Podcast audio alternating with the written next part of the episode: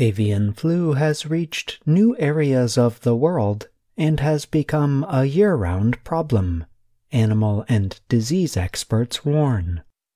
More than 20 experts and farmers on four continents spoke to the Reuters news agency about the problem. They suggested that record outbreaks will not stop soon on poultry farms.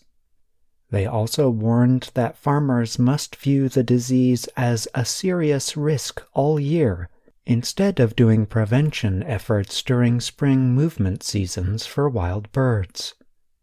The outbreaks of the virus have continued through the summer heat and winter cold in North and South America, Europe, Asia, and Africa.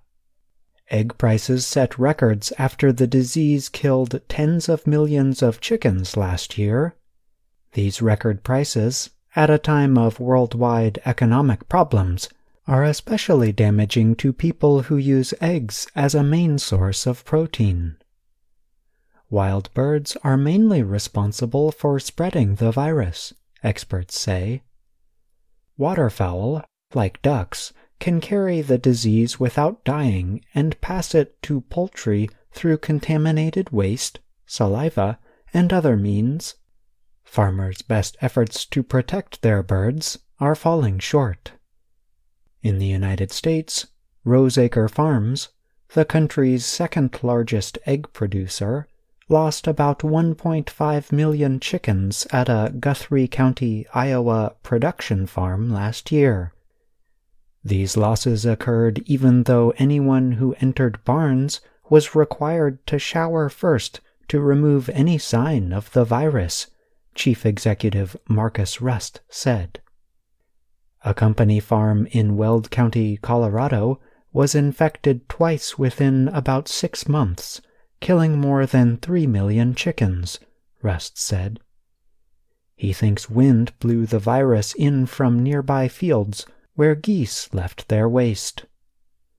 The US, Britain, France, and Japan are among the countries that have suffered record losses of poultry over the past year, leaving some farmers feeling helpless. Avian flu is occurring even in a new poultry farm with modern equipment and no windows, so all we could do now is ask God to avoid an outbreak, said Shigeo Inaba, who raises chickens for meat in Ibaraki, near Tokyo. The virus is usually deadly to poultry, and entire groups of birds are killed when even one bird tests positive. Vaccinations are not a simple solution. They may reduce but not eliminate the threat from the virus, making it harder to detect its presence among the birds.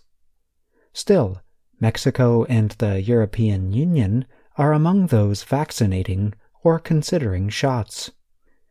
Wild birds have spread the disease farther and wider around the world than ever before, likely carrying record amounts of the virus, said Gregorio Torres. Torres is the head of the science department at the Paris based World Organization for Animal Health an intergovernmental group for animal diseases. The virus changed from previous outbreaks to a form that is probably more easily spread, he told Reuters. The disease is here to stay at least in the short term, Torres said.